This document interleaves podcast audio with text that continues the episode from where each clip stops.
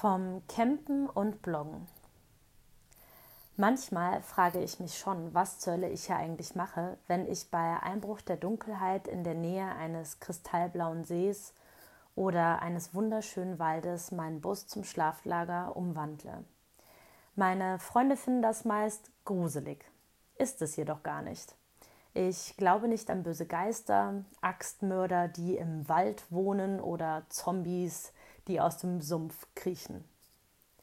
Ich denke, die Menschen hatten schon immer Angst davor, sich intensiv mit sich selbst, ihren Gefühlen und Gedanken zu beschäftigen. Es war und ist viel einfacher, Monster zu erschaffen, die einem davon abhalten, alleine Zeit in der Natur zu verbringen, als sich mit sich selbst auseinandersetzen zu müssen. Es gehört eine Portion Mut dazu, beim ersten Mal aufzubrechen und sich alleine auf Reisen zu begeben. Mit 23 machte ich zum ersten Mal alleine Urlaub und verbrachte drei Wochen in Frankreich in einem Surfcamp. Ich verbrachte dort eine der schönsten Urlaube meines Lebens. Vor anderthalb Jahren mietete ich mir für eine Woche einen Bus und machte mich damit auf einen Roadtrip von München nach Berchtesgaden, über den Aachensee nach Südtirol und wieder zurück und hatte einfach eine gute Zeit. Angefixt durch den Urlaub mit dem Bus kaufte ich mir einen eigenen, in dem ich jetzt meine Urlaubstage und Wochenenden verbringen darf. Ich war schon immer ein Campingkind. Mit der Familie fuhren wir mit dem Wohnwagen in den Urlaub. Später zog ich oft mit dem Zelt los. Es gibt nichts Schöneres, als nachts aus dem Bus zu steigen, sich den Himmel anzuschauen und einfach gar nichts zu hören. Gerade im Winter kann es draußen so unheimlich still sein, dass man meinen könnte, für einen kurzen Moment bleibt die Welt stehen und man ist der einzige Mensch hier auf dem Planeten Erde. Es gibt nichts Beruhigenderes, als in der Früh von Vogelgezwitscher geweckt zu werden und in den kalten See zu springen oder bei Unwetter den dicken Regentropfen zuzuhören, wie sie aufs Autodach aufschlagen. Ja, es hört sich hoffnungslos, romantisch und kitschig an, aber das darf es auch. So ist einfach unsere Welt ohne Zugabe elektronischer Bespaßungsartikel, Einkaufszentren, Bars und so ein Kram. Pur eben. Seltsam eigentlich, dass sich mittlerweile die einfachsten und natürlichsten Dinge nach hoffnungsloser Romantik und Kitsch anhören. Ich denke, es gibt keine bessere Gelegenheit, als den Text hier im Bus auf einem kleinen spontanen Kurztrip zu verfassen. Ich bin heute vom Bodensee über Mellau, Schoppernau, Wart und Co. bis Reute gefahren und stehe jetzt in einer kleinen Haltebucht am wunderschönen Plansee. Ausnahmsweise springe ich morgen nicht in den See. Der ist mir im Februar dann doch noch zu frisch. Morgen geht es wieder über Oberjoch und im Stadt zurück an den Bodensee.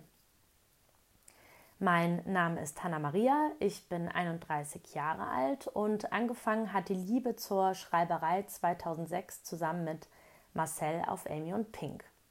Bloggen gehörte damals noch nicht zum Unwort des Jahres, sondern eher zu etwas, was man einfach noch gar nicht kannte. Man wusste nicht genau, was man damit anfangen konnte und sollte und man hat es nicht verstanden, als eine ganze Generation anfing fleißig in die Tasten zu hauen, um ihre Gedanken durch das Internet nach außen zu tragen.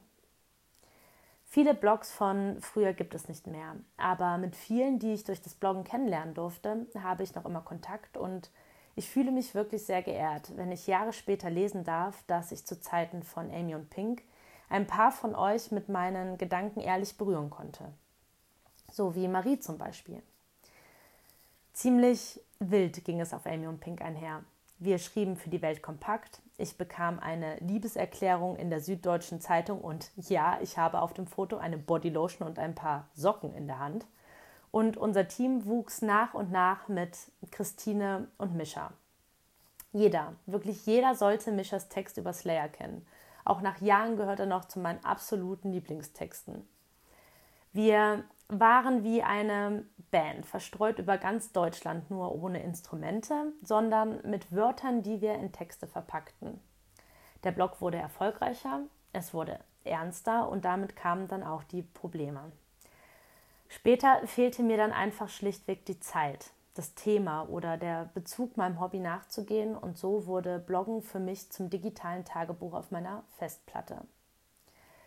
Mit Road Story möchte ich euch kennenlernen, mich austauschen, euch inspirieren, mich inspirieren, euch interessante Menschen vorstellen, anstacheln, öfters den Rucksack zu nehmen und einfach loszulaufen, dem Alltag zu entfliehen, sich auf andere Dinge zu konzentrieren und euch Lust auf draußen sein zu machen.